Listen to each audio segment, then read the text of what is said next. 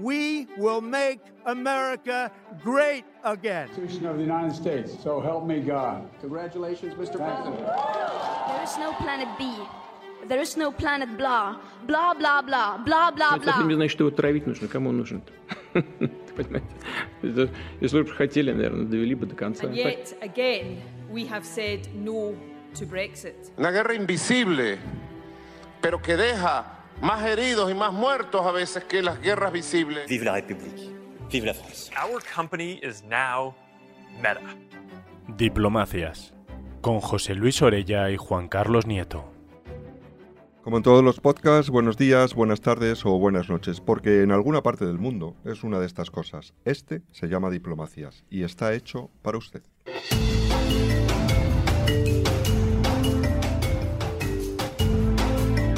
Nueva Zelanda estará en las antípodas de España. Es el otro lado del mundo, pero al fin y al cabo no deja de ser un país occidental, anglófono y no tan distante culturalmente.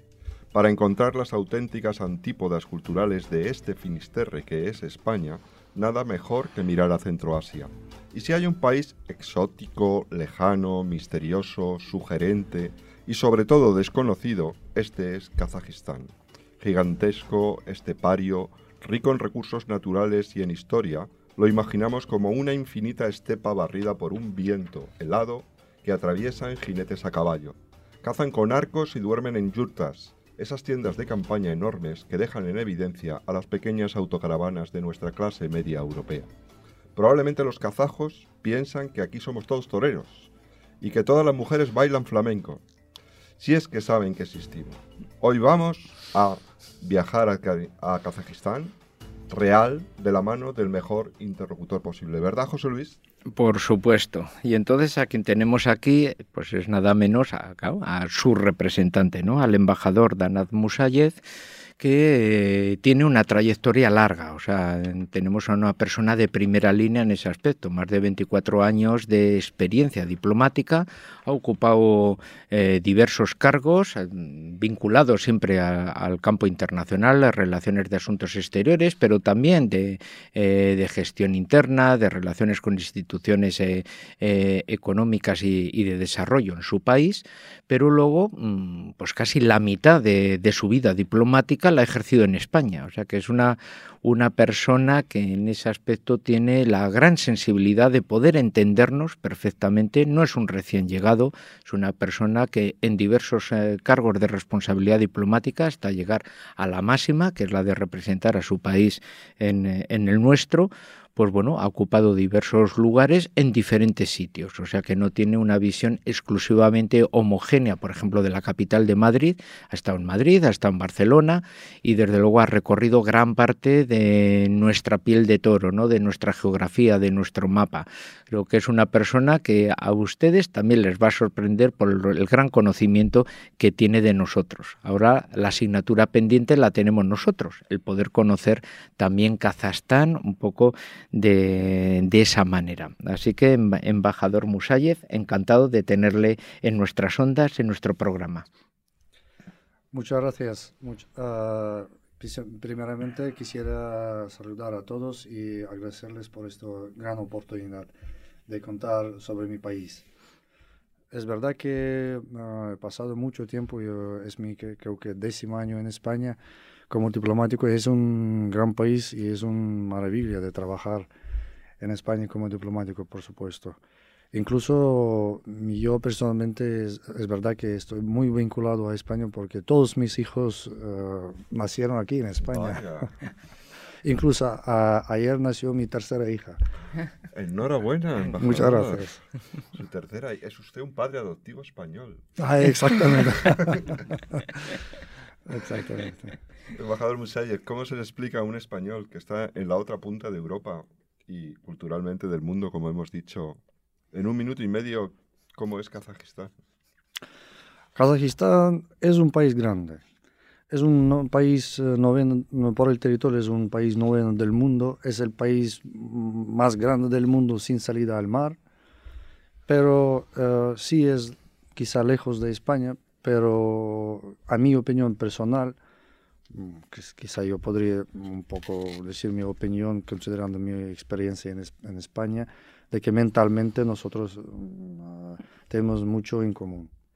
Y uh, la verdad que Kazajstán, uh, a pesar de que es muy desconocido, está en Asia Central y se llama Kazajstán entre los, todos los estanes. Que estanes. Hay, exactamente. Una categoría de país. ¿no? Exacto. sí, pero la verdad que, por supuesto, Kazajstán, primeramente, es el, es el país más grande de Asia Central entre todos los estanes. Es primero y segundo, el, mm, económicamente, por ejemplo, somos la número uno de Asia Central y nuestra economía es más grande que todas las economías de todos los estanes en conjunto. Entonces, por supuesto, el estilo de vida, el nivel de vida y todo es, no tiene que ver nada ¿no? con otros. Con todo el respeto, con, con nuestros vecinos, con, porque son países hermanos. Uh, pero también uh, somos un país uh, dinámico, joven, donde la, casi más de la mitad de la, de la, población son personas jóvenes. Está creciendo bastante mucho nuestra población. Viven 20 millones de habitantes, con un nivel de crecimiento de 400, más de 400 mil niños al año. Qué envidia. Ah, sí, sí. Se quedan, porque en Europa no se quedan. Mm, sí, entiendo, pero en, eh, ahora en Kazajstán es muy de moda eh, de tener muchos hijos. Oh, madre mía. Sí. uh, y la verdad que sí, y um, culturalmente somos, formamos parte como parte del mundo túrquico, tanto parte de, yo podría decir, antiguo Unión Soviética, por supuesto, como herencia. Entonces, uh, estando en, en Kazajstán se puede sentir este equilibrio entre Asia y Europa, donde exactamente como Kazajstán como país es el uh, donde pasa todos los uh, rutas ¿no? entre Europa y España o oh, perdón entre Europa y Asia entonces uh, es verdad que incluso una cosa interesante de que um, 14% geográficamente 14% de nuestro territorio está en Europa y por eso nuestro uh, um, equipo de fútbol juega en, en UEFA. ¿Y cómo es el, el kazaco? Porque el, el, pueblo kazaco tiene unas tradiciones muy diversas, eh, ese antiguo pasado también nómada, o sea, una, una, persona muy vinculada con la libertad, una persona muy, vincula, muy independiente también, muy autónoma, cómo es el kazaco para que nuestros oyentes, podemos decir, vean. Es una especie como eh, el castellano mío, cice, independiente, hombre de frontera. ¿Cómo es el kazaco en sus características a nivel global? ¿Hay algún estereotipo? Sí, hay, yo creo que hay estereotipos como, como sobre todos, pero la verdad que kazaco para mí quizá es un poco difícil de decir de una forma objetiva, como soy kazajo, uh -huh. pero... Uh, por supuesto, este, mm, esta mentalidad de ser libre, autónomo, seguimos teniendo y uh, siempre quisiéramos ser siempre libres. A pesar de uh, formábamos mucho tiempo formábamos parte del Imperio Ruso después Unión Soviética, uh, hablamos de lengua kazaja, que es una familia de las lenguas túrquicas, mm, pero también se habla mucho ruso en Kazajstán. Y uh, nuestra uh, cultura es, pues, uh, siempre vivimos en, en Asia Central y por supuesto como tenemos raíces nómadas, pero no realmente yo quiero decir que la mayor parte de kazajos eran nómadas, pero no todos, sino porque en el sur, históricamente en el sur de Kazajstán, Uh, uh, hay muchos, uh, o había muchas ciudades muy antiguas. Uh -huh. Incluso, por ejemplo, hay una ciudad de Turquistán que, donde hay mausoleos, o como se llama.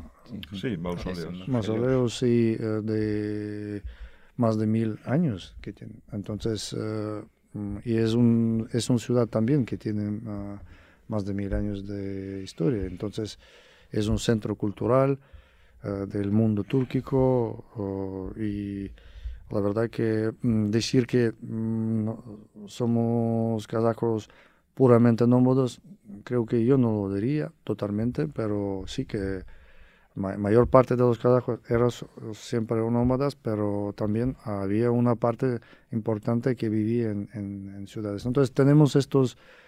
Uh, este, diferencias. diferencias sí. bueno, nosotros tenemos a los vascos y los andaluces. Pasa exactamente lo mismo. Ha dicho usted varias veces ya la palabra túrquico, ¿no? Sí. Desde España se cree eh, yo creo que se percibe mm, muy mayoritariamente que lo túrquico se restringe a Turquía, a la Turquía moderna de ahora. No se comprende muy bien qué significa lo túrquico desde el Imperio Otomano y, anteriormente sus zonas de influencia. ¿Qué distingue a esta impronta túrquica de países como Kazajistán, pero muchos otros, porque de hecho existe una organización de países túrquicos en la que Kazajistán tiene un peso muy importante. Eh, háblenos un poco de esto, por favor.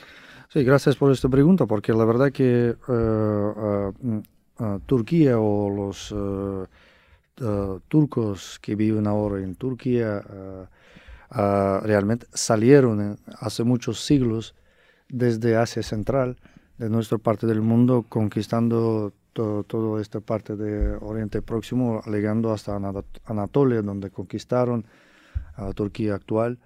Uh, y incluso, de hecho, durante la visita mm, de, uh, de presidente turco Erdogan, el mismo presidente turco Erdogan uh, um, lo confirma y diciendo que uh, cuando llega a Kazajstán siempre dice que estoy en, en la tierra de nuestros ante, antepasados. Uh, y, y lo reconoce totalmente.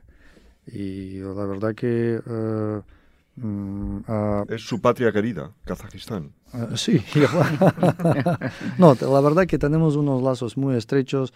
Tenemos, por supuesto, una cooperación con, con Turquía muy, muy estrecha, estratégica. Y uh, yo quisiera decir un poco, contarles un poco sobre el mundo turco en general, de que es verdad que este mundo empieza desde Europa, desde, desde Turquía, ¿no? pasando por, por Azerbaiyán, a Cáucaso, y después en Cáucaso uh, pasando a Asia Central, a través del mar Caspio, a Kazajstán, Uzbekistán, Kirguistán, Turkmenistán. Estos países también todos uh, son de raíz mismo, túrquico. Uh, y, pero no muchas, mucha gente conoce que, y sabe de que hay muchos eh, pueblos túrquicos que viven, por ejemplo, en Rusia, en Cáucaso mismo, que son países, eh, son repúblicas autónomos que forman parte de Federación Rusa, pero se habla de unas lenguas túrquicas, incluso los tártaros de Tatarstán, también es, es, es, una república de donde se habla uh, lengua túrquica. Hay bashkirs, hay otros. En China, mm, en uh, oeste del China, mm, está poblado por, por los uigurs, que son también túrquico hablantes. Entonces, eh, eh, mm, en Siberia, eh, en Rusia, también hay uh, unos pueblos muy grandes de túrquico hablantes. En general, somos, no sé, más de, por lo menos, más de 200 millones uh, túrquico hablantes en este mundo. Es curioso porque estoy pensando en la hispanidad. es como tener una turquinidad, ¿no? Sí, es, es verdad que uh, incluso tenemos, uh, tenemos organización de los países túrquicos, donde hay Kazajstán, Uzbekistán, Azerbaiyán, Turquía y otros países, Kirguistán, y, y, estamos exactamente desarrollando nuestro, nuestros lazos, nuestra cultura, nuestras lenguas, porque son similares, porque tienen un raíz mismo. Sí, un poco todo ese movimiento panturáneo, un poco de, unión, de, favorecer un poco toda esa colaboración entre ellos y que incluso, bueno, a, nivel europeo tienen la representación incluso de los húngaros, que con finugrios tienen un esa relación, son primos lejanos también de los, de los kazakos y así. Eh, yo quería preguntarle también por otro periodo de, la historia, eh, del mismo modo que usted ha dicho que durante un gran parte de eh, del tiempo pues eh, estuvieron formando parte un poco de, del imperio ruso eh, también cómo se está viendo a nivel, a nivel histórico esa recuperación o ese estudio, por ejemplo, de lo que fue la, la experiencia soviética, ¿no? Porque, por ejemplo, cuando estuve allí ahora se está viendo, bueno, pues lo que también fueron, eh, porque la, la, sociedad kazaca, por ejemplo, una de las cuestiones que más te llama la atención cuando estás allí eh, esa, eh, también, mm, como hay una población kazaca de diferentes orígenes, pero muchos vinieron de las deportaciones. ¿no? Todos se sienten kazacos, todos están unidos. No, eh, hay, ahí podemos decir una amistad, una relación entre esas comunidades pequeñas que muchos cabos reflejan. y, estos quienes son que hacen aquí? Son los antiguos, podemos decir, deportados, que ahora son descendientes, viven en la sociedad kazaca perfectamente, pero que provienen, podemos decir, un poco del, eh, eh, del periodo soviético. ¿no? Mm, ¿Hay alguna herencia, hay alguna particularidad que se pueda hablar un poco de ese periodo, positivas y negativas, ¿no? Un poco de ese, porque por ejemplo, la tolerancia, el modelo de tolerancia que tiene Kazajstán, por ejemplo, es hijo de una experiencia, podemos decir, eh, dura y dramática en ese aspecto, pero que es un modelo, por ejemplo, para los demás como judíos, cristianos, musulmanes, todos viven en conjunto, porque todos sufrieron, podemos decir, un poco las mismas circunstancias. Mm, ¿Se pueden sacar más enseñanzas de un poco de, aquel pasado? Que hay cuestiones positivas y cuestiones negativas. Yo creo que como en cualquier país en su historia había unos eh, mm, tiempos eh, buenos y malos. Y por supuesto, durante los años soviéticos eh, tuvimos cosas, empezamos con cosas, no sé, no tan agradables, que tuvimos una hambruna cuando perdimos casi la mitad de nuestra población uh, durante los años de Stalin, uh, pero um, también uh, otras políticas, um, digamos, no muy agradables. y, pero también ha habido unas cosas buenas. Yo no puedo decir que todo fue mal eh, sino que también como herencia soviética tuvimos una, un sistema de sanidad, un sistema de educación uh, buena, un uh, desarrollo de industria, de agricultura y, en general de la cultura también. Entonces, eh, es verdad que eh, ha habido unas cosas muy, muy buenas. Y como he dicho, como herencia, yo creo que soviética también, de que hablamos ruso, también.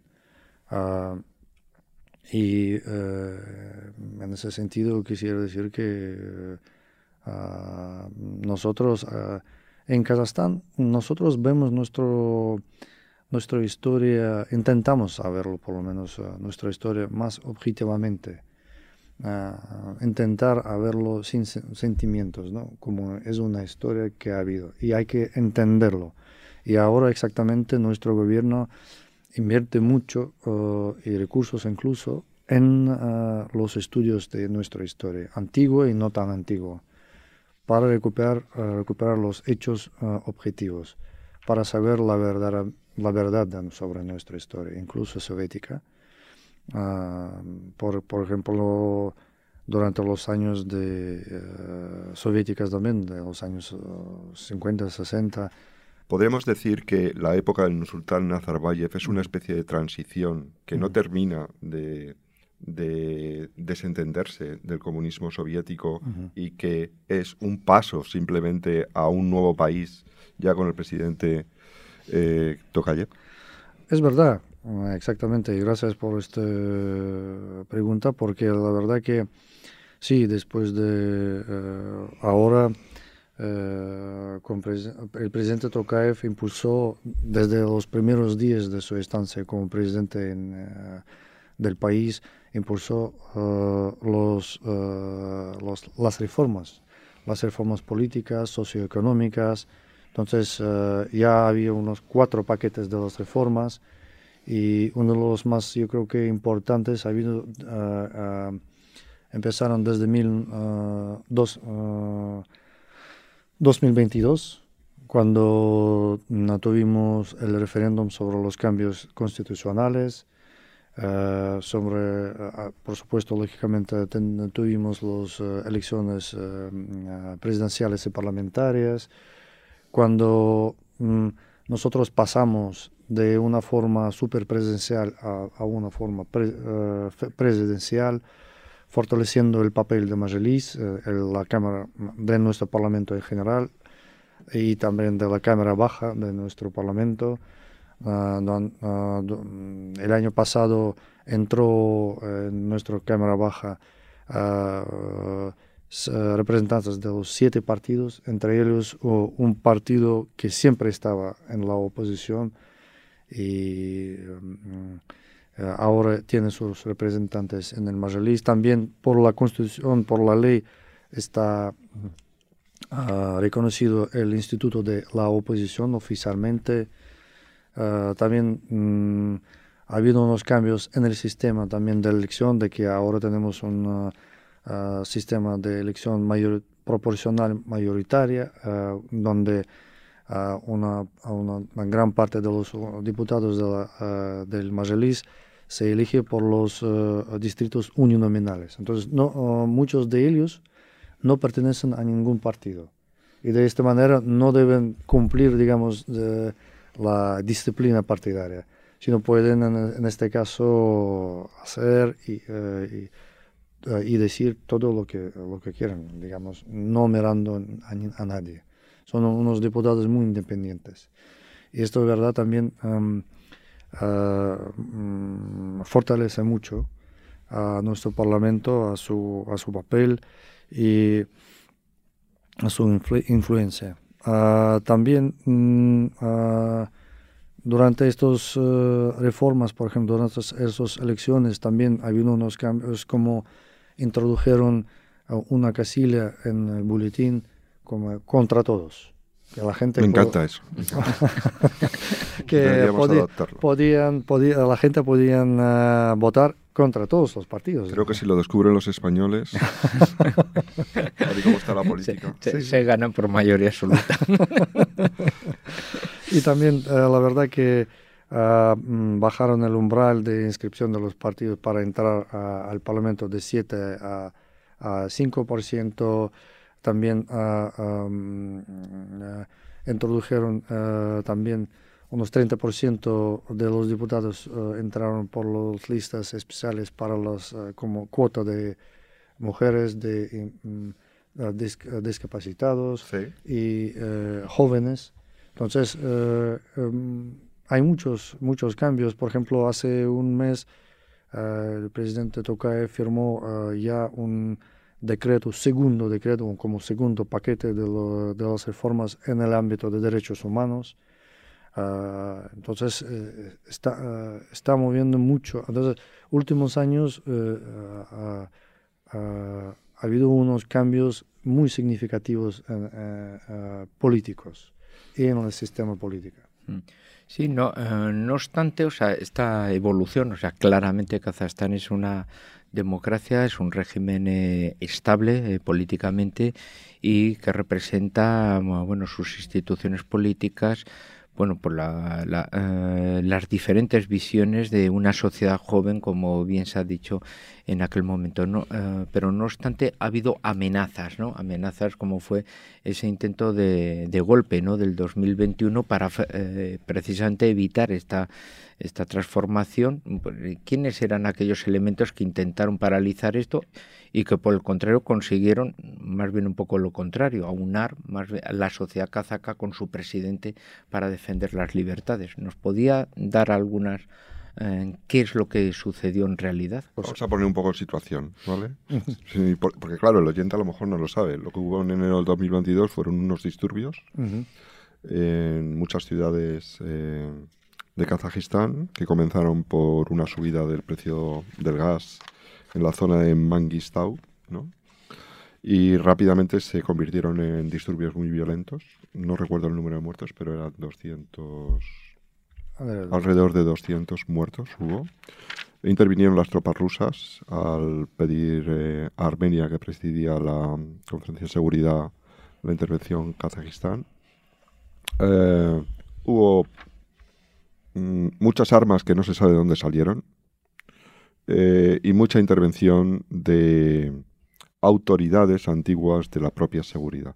la verdad es que supongo que la entrevista que dio el presidente Tokayev a la prensa kazaja hace unos meses facilita mucho las intervenciones de los embajadores, porque habiéndolo dicho el presidente ya, pues pueden hablar, ¿no? Y entonces con este contexto, que simplemente quería ponerle, pues em, cómo se sale de eso y qué ocurrió realmente. ¿En qué medida es un golpe de Estado y en qué medida fue una, propuesta, una protesta popular? Eh, yo, como he dicho, que quisiera empezar con una cosa, de que la verdad que todas esas reformas, todos esos cambios que ahora uh, pasamos en, nuestros, uh, nuestro país, en Kazajstán, es la exigencia de la sociedad. La sociedad lo exige. Y por supuesto, como he dicho, presidente Tokayev, desde los primeros días des, en, en, el puesto del presidente del país, empezó a, con las reformas políticas. Y esto no le gustó a, una gran, unas personas mm, de, que tenían en aquel año, en aquel días, en aquel año, uh, uh, son, eran personas importantes, con, uh, con influencia, eh, sí, con influencia de responsabilidades. Entonces, no le gustó esto y mm, intentaron parar, parar este proceso, parar el proceso del cambio de las reformas políticas y intentaron de hacerlo con estos disturbios. Uh, aprovecharon de estos disturbios porque después ellos intentaron a, digamos, uh, aprovecharlo de, uh, de, manejarlo y eh, canalizar eh, con un objetivo de destabilizar al país para después obtener el poder en, en, en el país. Pero aquí quisiera decir de que eh, mm, una mm, usted ha dicho de que han venido las tropas rusas. La verdad, aquí hay que ser muy cuidado con eso, de que eh, nuestro presidente en enero de 2022 uh, pidió a los países eh, miembros de la Organización del Tratado de Seguridad, Seguridad Colectiva para que eh, um, una ayuda para eh, estabilizar al país. Y uh, realmente lo que, ocurrió, lo que ocurrió, de que tropas militares, no solo rusas, sino también de Armenia, de Kirguistán, de Tayikistán, de todos los países miembros de esta organización, mm, por, por, esta petición llegó a Kazajstán, pero el papel era, es más, guardar a los sitios importantes como los uh, esta, uh, estancias de electricidad. sí, estaciones de electricidad, energía. Energía y todo. Una, una, infraestructura importante, esencial, para que las tropas nuestras propias que lo guardaba puedan liberarse de, este papel y después ser, digamos, aprovechado para para estabilizar la situación en nuestro país. Y uh, aquí también quisiera subrayar de que uh, estas tropas uh, de la organización que vino, ni, un, ni un soldado participó digamos, en la estabilización. sí, ningún, ningún soldado tuvo conflicto con alguien del pueblo. Ninguno y no, no, no no participado ¿no? en la operación de estabilizar la, el país. Sí, no ejercieron de antidisturbios. Exactamente, exactamente. Por eso, es, uh, y incluso ellos, todas las tropas estas que vinieron en su día, salieron uh, muy rápido. Incluso uh, y antes de que estaba previsto. Por eso aquí ser muy claros de que era un, momento clave e, importante. Hay que subrayar aquí este, este momento.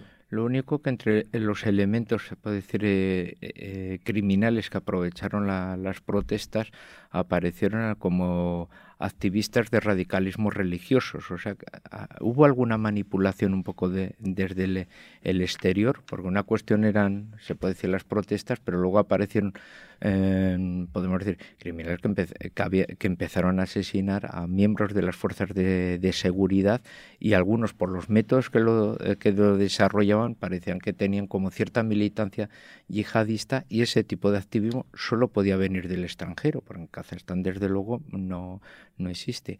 ¿Hubo alguna pequeña implicación de que se intentase aprovechar para esa desestabilización o fue un elemento instrumental que se utilizaron algunos elementos, se puede decir, marginales en ese sentido?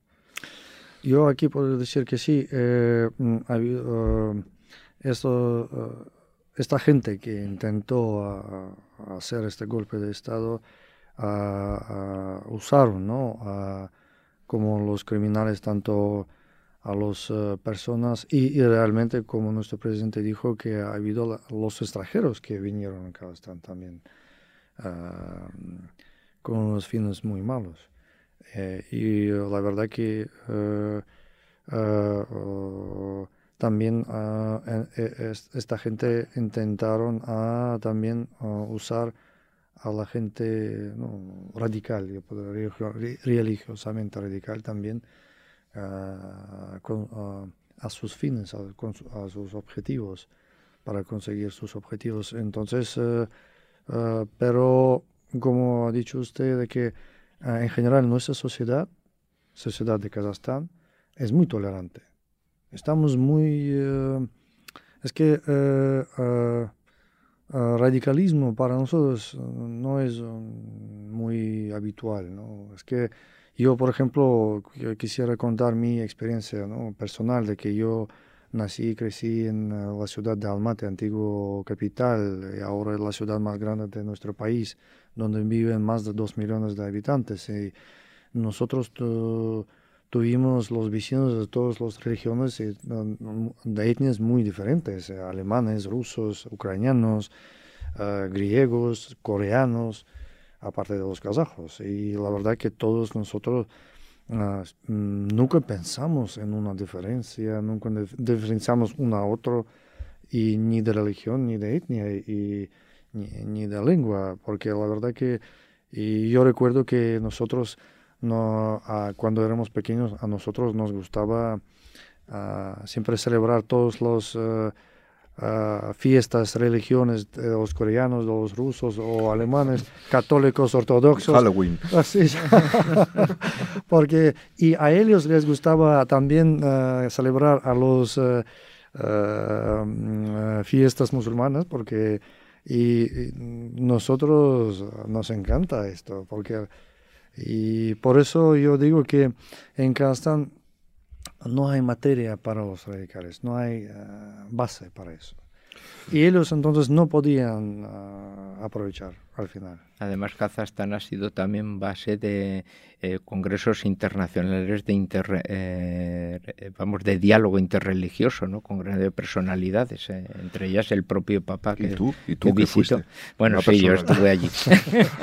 no, no, tiene razón de que la verdad que eh, nosotros desde los años 90 o los 2000 eh, eh, um, iniciamos un congreso de los líderes de las regiones tradicionales en Astana y cada dos años tenemos este congreso, incluso el año pasado para ese congreso vino con la visita del Papa Francisco y mm, la verdad que esto es una muestra, es un gran muestra de nuestro papel eh, en este tejido tan importante y sensible. De que la verdad que, uh, porque para nosotros en Kazajstán mm, eh, ser tolerante y, y, respetar a otra lengua, a otra cultura, a otra religión, es algo natural. Es, es, algo natural que nosotros estamos tan acostumbrados porque crecemos de los pequeños, de los pequeños con eso, con esa idea.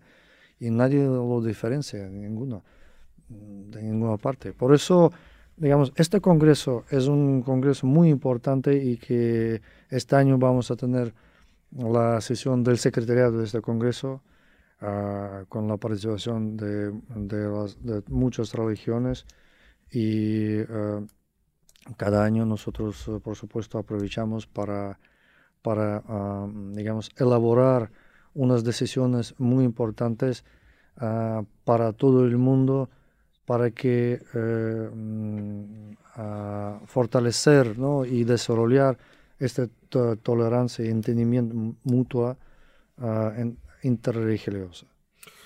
Se nos va el tiempo, claro, porque sabemos muy poco de Kazajistán, que hayamos estado allí, pero eh, para cerrar el tema de estos dos años en que digo que Kazajistán vivió peligrosamente, con tanto cambio legislativo y con el problema de los disturbios. Al final se salda con una amnistía. En alguna medida, como ha dicho José Luis, resulta que el intento de golpe, en vez de... Me estoy acordando de España. En vez de, de triunfar, lo que hace es acelerar el proceso de cambio y durante estos dos años ha habido muchísimas reformas legislativas y cambios importantes. Pero, ¿es posible hacer de un país como Kazajistán, en general de cualquier país centroasiático, un régimen que no sea muy presidencialista? Y no estoy haciendo una crítica política, sino hablando de la cultura de Centroasia, ¿no? Es decir, los pueblos centroasiáticos quieren líderes fuertes, ¿no? Entonces, ¿hasta qué punto se puede hacer de Kazajistán un régimen un sistema político que no sea muy, muy presidencialista. Yo la verdad que quisiera decir aquí muy rápido de que mm, nosotros seguimos con la esquema muy concreta. El presidente eh, fuerte, eh, el gobierno responsable y el eh, parlamento influente. Oh. vamos a repetirlo, vamos a repetirlo. Sí, sí, sí, el presidente fuerte, el parlamento Ah, influyente y gobierno responsable. Porque, mm, por supuesto, hay que considerar, hay que tener en cuenta nuestra historia, nuestra mentalidad, todo. Porque mm, sí, estamos de camino hacia una plena democracia. Es un proceso, no se hace, por supuesto, de, de, noche a día. Eh, y por eso, mm, la verdad que, pero eh, ya eh, hemos hecho los pasos irreversibles, que ya eh, eh, estamos haciendo muchas cosas, como establecemos, reestablecemos el Tribunal Constitucional, el, por ejemplo, solo en Kazajstán, mm, digamos, si consideramos Asia Central, por ejemplo, solo en Kazajstán, nosotros introducimos un, un punto de que en la Constitución de que el presidente puede ser elegido solo una vez para siete años. Una vez y ya está. Este como garantía del cambio, ¿no? Ah, entonces... Además, uh, Tokayev ha dicho que eso es tan irreversible como la unidad de la patria. Exacto. sí, y entonces eh, aquí, por supuesto, eh, pero cada país tiene su, mm, su especialidad ¿no? en, en, la democracia, que es normal, yo creo que Uh, ¿Quién puede, por ejemplo, India o Corea o ah, Japón también, son, son países ah, democráticos, pero con sus especialidades.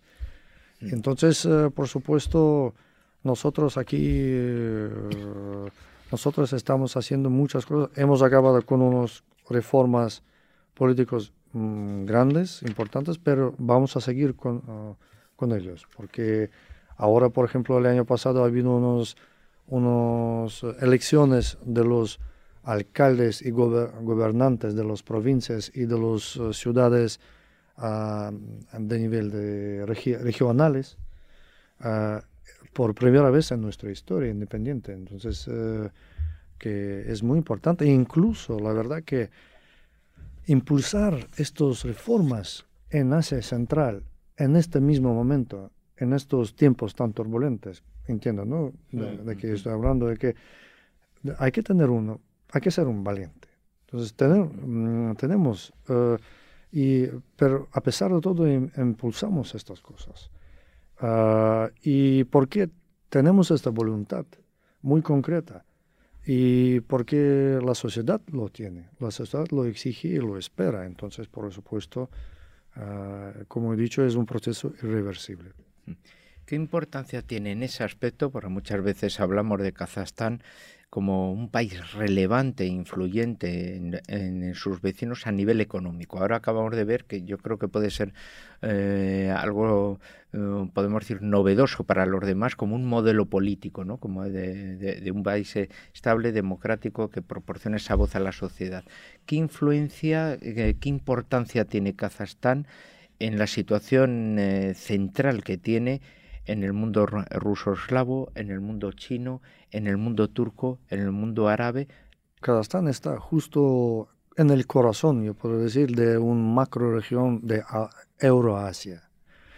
Entonces, como estamos entre Asia y Europa, siempre históricamente éramos como un puente entre las dos civilizaciones, asiáticos y europeos. Y, um, y seguimos siendo. Ah, como he dicho, somos la, economía más grande de Asia Central y por supuesto, incluso ah, hace poco, desde mm, ah, nosotros eh, impulsamos el nuevo curso económico en nuestro país, donde que quisiéramos hacer también, y estamos haciendo muchas cosas, muchas reformas socioeconómicas, también para, eh, para, que sea la para mejorar el bienestar de la gente y para que nuestra economía sea más inclusiva, más social. Y eh, sí, tenemos muchas materias primas, pero uh, nuestra sociedad, nuestra población debe tener la, uh, debe sentir esta ventaja, ¿no? Entonces, mm, incluso yo creo que hace un hace unos días han salido una noticia de que uno de los institutos alemanes importantes ah, mm, puso un, un, estudio donde se dice que reconoce de que Kazajstán ahora como, como mostró Kazajstán como un país ah, medio, ¿no? De, no es pequeño económicamente, es un, mm. ya es un país medio porque... País desarrollado. sí, sí, sí. Uh, y uh, nuestro PIB per cápita son más de 13 mil uh, uh, dólares por, per cápita. Entonces, en su día, en 1991, cuando independizamos, nosotros, yo recuerdo, empezábamos con, no sé, 500 dólares per cápita y ahora llegamos a 13 mil. Entonces, es, una, es un desarrollo brutal económicamente. Pero como he dicho, uh, hay, ahora estamos haciendo muchos cambios. Por ejemplo, desde este, este año uh, se paga a todos los niños pequeños que nazcan en Kazajstán una mm, cierta cantidad del dinero del Fondo Nuestro Nacional Soberano. Pero es para los padres, ¿no? entonces, como he dicho que uh, ayer nació mi hija, entonces yo, yo entonces espero que contar con... Muy bien, muy bien, Embajador, se nos acaba el tiempo, pero hay una pregunta que no puede dejar de ser hecha y es ¿cómo consigue uno en un mundo internacional tan turbulento como el de ahora ser amigo de Rusia? Y de todos los demás a la vez al mismo tiempo. Vale, voy a ser sincero, ¿no? Entonces... se lo agradezco. Uh, con todo el respeto, que uh, teniendo una... somos, en primer, lugar quiero decir que somos vecinos con Rusia, pero vecinos de muchos siglos, muchos. Entonces, eh, tradicionalmente, es primero. Segundo, teniendo una una larga frontera ¿no? de miles y miles de kilómetros con Rusia, ah, con unos lazos tan tradicionales, tan profundos, no solo económicos, sino personales también, porque hay mucha gente que sus familias están muy eh, como mixtas, entonces tienen parientes como por, dos, por los dos lados. Hay, mm, hay un millón de kazajos étnicamente que, que son rusos, que viven en Rusia, hay 30% de nuestra población también son uh, étnicamente rusos o eslávicos. Entonces, eh, esto hace que nosotros ah, somos países bastante cercanos y seguimos siendo los eh, socios estratégicos. Ah, también formamos parte del mismo Unión Euroasiático Económico, donde son miembros Rusia, Kazajstán, Bielorrusia, ah, Kirguistán y Tayikistán. Entonces... ¿Y militar? militar no es una unión, como he dicho, es una organización del Tratados de Seguridad Colectiva. Ah, entonces, eh, ah, aquí hay que tener muy claros de que la verdad que eh, los, eh, mm, el, objetivo de esta organización es una, es una seguridad colectiva para protegerse colectivamente de que, ah, pero de una agresión de fuera. Por aquí, eh, por eso, porque la verdad que nosotros tenemos diferentes amenazas. Al sur de Asia Central eh, está Afganistán, eh, un país, vamos a decir así, más suave, no, es, no estable. Entonces, por eso yo quisiera decir aquí que mm, en comparación, por ejemplo, hace poco he escuchado, he oído como un expresidente de España dijo que no hay seguridad y estabilidad en España si no hay seguridad y estabilidad en Marruecos. ¿Se refiere a Rajoy? No. sé, que, sé, que, se ha tomado usted un café con Rajoy. sí, sí. Pero esto yo he escuchado en uno de los desayunos Ah, y era el señor Zapatero. Oh, por Dios.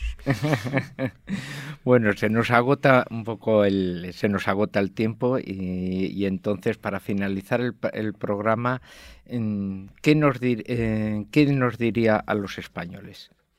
Usted que nos entiende tan bien, porque lleva acá, ha estado en diferentes puestos casi 10 años en nuestro país. Denos un consejo, embajador. Breve, pero un consejo. Sí, que visita a Kazajstán, por supuesto. por supuesto, por supuesto. Que pues, uh, porque la verdad es que nosotros uh, este año incluso vamos a tener un, uh, el, los quintos Juegos Mundiales Nómadas. Me ha dado en el punto débil. Quiero yo ir a eso. Sí, sí, sí. Montar yo... caballo y tirar con arco y sentirme... Eso es, exactamente. Son, son Juegos Nómadas Mundiales, donde participan más de 100 países ahora más de 4.000 eh, deportistas. Y entre, eh, entre esos 100 eh, países hay muchos europeos, franceses, húngaros y muchos otros. Me han dicho que llevan hasta los caballos en avión. Exacto. ¿En serio? ¿De verdad? No, no, no, no es verdad. Van españoles, se lo digo, ¿eh? Sí, los conozco. Y, es, eso, esto es muy importante porque yo podría decir que es unos juegos ah, para mantener los, los deportes ah, tradicionales. Mm, tradicionales es para eh, mantener la identidad cultural, tradición, que es muy importante yo creo que en nuestro mundo tan globalizado. Entonces, eh, y por eso, mm, ah, para mantener, y, yo, y por eso quisiera invitar a todos los españoles a visitar a Kazajstán, a nuestra parte del mundo, y participar en, por ejemplo, en Juegos Nómadas Mundiales, y ver a Kazajstán, porque Kazajstán, como he dicho, son más de casi seis veces como España y tiene diferentes eh, también mm, climas al mismo tiempo y se puede ver muchas cosas que, poco tocadas por, un, por humano ah, y muy exóticos para un español. Una cultura muy exótica muy desconocida. Muchísimas gracias, embajador Bunsayev, por haber visitado Diplomacias. Vamos a ver si la universidad nos da unos días libres para poder ir a los Juegos Nómadas. Gracias, espero que sí. Diplomacias es un podcast de la Universidad CEU San Pablo para el debate, con la colaboración de la Academia de la Diplomacia.